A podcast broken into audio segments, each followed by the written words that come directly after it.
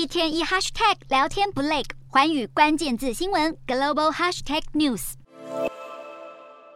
美国其中选举将在当地时间十一月八号登场，选举结果将决定国会掌控权，左右拜登政府未来两年的执政方向。拜登继续大打反川普牌，到各州为民主党候选人站台拉票，也积极为民主党募款。截至目前，已经为民主党主持了十一场募款餐会，亲力亲为与选民互动，展现幽默亲民的一面，为民主党吸金一千九百六十万美元。再加上小额捐款，民主党为其中选举已经募款高达一亿七百万美元。前美国总统川普也接连出席造势活动，为共和党候候选人站台。他持续坚称自己赢得二零二零大选，更一再暗示二零二四要再选一次。美国参院目前由民主、共和党各占一半的席次，但兼任议长的副总统贺锦丽在表决平手时握有关键一票，代表目前参院在民主党的掌握中。共和党只要在本次其中选举翻转一个州，就能夺下参院控制权。这次其中选举将改选三十五个席次，其中有七个关键席位最有可能翻盘。